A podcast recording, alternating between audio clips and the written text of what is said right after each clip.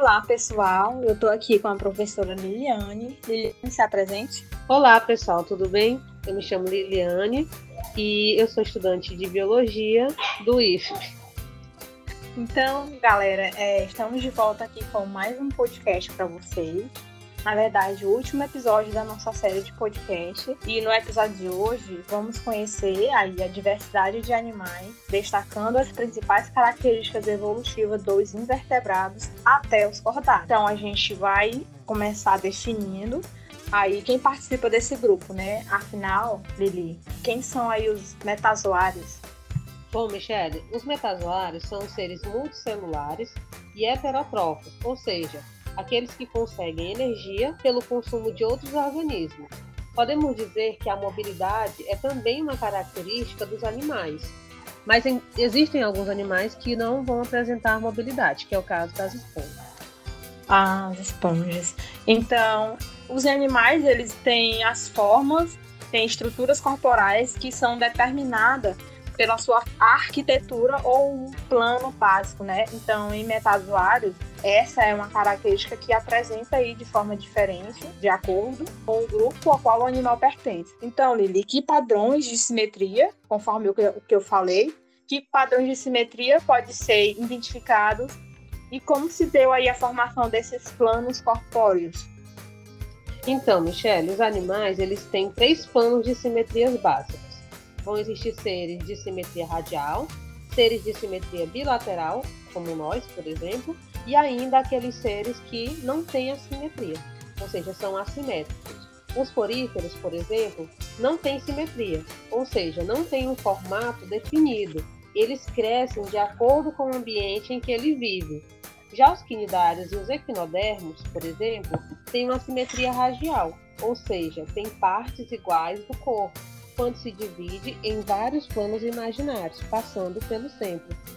Assim, possuem geralmente formato circular, com uma boca no meio dos eixos de simetria. Os animais de simetria bilateral, eles têm só um eixo de simetria longitudinal, formando dois lados iguais, o lado esquerdo e o lado direito, ou um lado anterior, que é a frente, ou o posterior, que é a parte de trás. Esta forma de simetria, ela é mais comum nos animais, a forma bilateral. Então, provavelmente, os animais eles começaram a sua evolução sem simetria, passaram por uma fase de milhões de anos de simetria radial e o ancestral dos bilatéria, que vai dar origem aos grandes filos, adquiriram a simetria bilateral. A simetria bilateral, ela permitiu aos animais uma maior locomoção, já que com o eixo antero-posterior eles têm um movimento unidirecional para frente, desenvolvendo uma cabeça com órgãos sensoriais especiais e um sistema nervoso central, além de uma musculatura complexa e todo um metabolismo adaptado para esse grande gasto energético. Hum, que interessante, então. Então essa simetria bilateral ela foi bem uma, foi uma característica bem evolutiva entre os metazoários, né? Sim, certeza. Lili, todos os metazoários eles têm que suprir as mesmas necessidades básicas, né? Como obtenção do alimento e oxigênio, a conservação aí do, do equilíbrio hídrico e salino, eliminação de resíduos metabólicos e continuidade da espécie. Então, quais são as principais diferenças observadas entre esses grupos de animais? Então, Michele, um ponto importante para se destacar nessa questão é que os animais de ambiente aquático eles se encontram em um local mais estável em relação àqueles de ambiente terrestre. Então, nesse sentido, o esqueleto, por exemplo, é uma estrutura que vai ter uma maior importância no ambiente terrestre. É, quando a gente pensa na obtenção de oxigênio, os ambientes aquáticos, por exemplo, os animais que vivem no ambiente aquático, eles vão ter eles vão ter uma diversidade de animais mais simples, que vão realizar a troca gasosa por difusão, através, né, vai ter um, ambiente que vai ter mais, maior oxigênio, o oxigênio vai se deslocar para o animal que tem menos quantidade de oxigênio.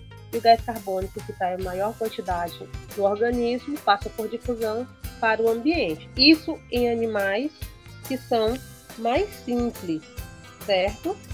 Já naqueles animais mais complexos, eles têm que, eles têm que desenvolver estruturas especiais que vão facilitar essas trocas gasosas, ou seja, estruturas que sejam capazes de absorver oxigênio e expelirem o gás carbônico. Como nos animais aquáticos, nós vamos ter animais com brânquias, que vão fazer essa, essa função, retirar o oxigênio da água, e também né, devolver, o, jogar o gás carbônico produzido pelo animal na, na água e nos animais terrestres os pulmões. É, assim, esses animais com essas estruturas, eles conseguem ter uma obtenção maior de energia. Quanto à expressão, no ambiente aquático, devido à grande disponibilidade de água, os animais eles vão excretar amônia, enquanto os animais de ambiente terrestre eles vão excretar ureia e ácido úrico, porque essas substâncias requerem uma menor quantidade de água. Certo. Então, outra característica importante na evolução dos metazoários, né, os animais no caso, é a formação dos folhetos embrionários, não é isso? Então, como é que se dá essa classificação dos folhetos? Então, eles podem ser diblásticos, quando o embrião produzir dois folhetos, o ectoderme e a endoderme. E eles também podem ser é, triblásticos, quando o embrião ele desenvolve três folhetos embrionais, a ectoderme, a mesoderme e a endoderme.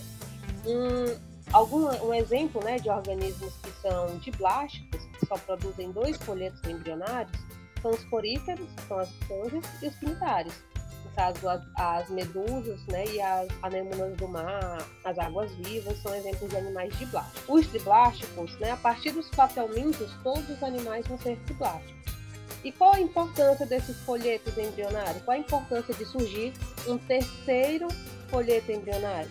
Então, uma das razões é que esse terceiro folheto embrionário ele permitiu a cefalização, que ligada à simetria bilateral, que eu já mencionei, permitiu o desenvolvimento do sistema nervoso e de órgãos sensoriais. E então, de acordo com o destino do mesoblasto, né, que fica na, na mesoderme, permitiu a evolução de cavidades secundárias. E aí, de acordo com essa divisão dessa cavidade, que permitiu né, o desenvolvimento de órgãos das vísceras, é, nós podemos classificar ainda esses animais em três grupos, distintos, que são os acelomados, o pseudoceloma e os celomados. Ah, certo. Então, você mencionou que alguns seres mais simples eles são de pequeno porte, enquanto que outros organismos alcançam um tamanho bem maior, né? Então, qual estrutura possibilitou esse aumento de tamanho nos animais? Certo, Michele. Então, uma característica que possibilitou que os animais adquirissem grande porte foi a presença de uma cavidade interna ampla e com fluido que banham os tecidos. Né? Esta cavidade apareceu na forma do celoma ou blastoceloma e ainda também hemocele, entre outras variedades, que foi o que eu mencionei ali. Quando surgiu o terceiro folheto embrionário, a mesoderma, ela criou essa cavidade com fluido.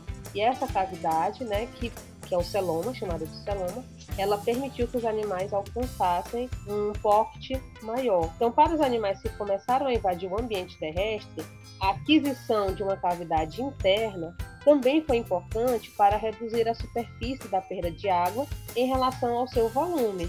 O celoma ele vai fornecer uma área para ampliação, para ampliação dos órgãos internos e ele pode servir também para várias funções, como um esqueleto hidrostático, é, um, ambiente circulatório, né, um meio circulatório, um local temporário para a maturação dos óvulos e espermatozoides, além do acúmulo é, de excesso de líquido e produtos de excreção.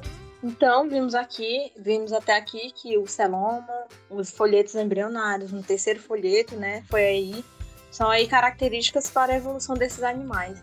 Outra característica também é a metameria, né? Que a metameria, ela é a divisão do corpo de animais em uma série longitudinal de unidades similares repetidas. Então, a metamerização dos animais mais evoluídos condicionou o desenvolvimento dos metâmeros mais anteriores, talvez aí permitindo a diferenciação da cabeça presente em numerosos fios, né? Cefalização então, Lili, qual a importância dessa característica aí para a evolução desses animais, a metameria?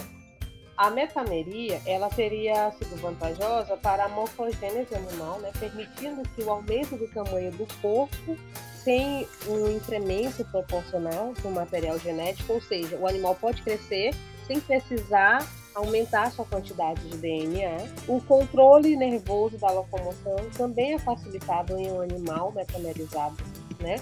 Através de uma locomoção metacrônica, né, com metâmeros, onde cada segmento responde a um único sinal com uma defasagem de tempo né, menor, ou seja, um único sinal consegue controlar todo o corpo. A metameria também ela permitiu o processo de locomoção por esqueletos hidrostáticos através de uma independência de movimentos das diversas partes do corpo. Então, agora que já vimos os aspectos mais gerais desse grupo, quais seriam as principais características dos cordados, então?